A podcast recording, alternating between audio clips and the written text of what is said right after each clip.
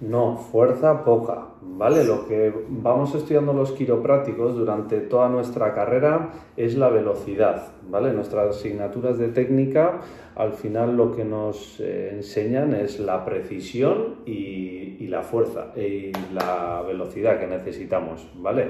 Nunca fuerza, esto es pura física, a mayor velocidad, menos fuerza necesitamos. Así que un buen ajuste es muy rápido y con poca fuerza y no duele absolutamente nada.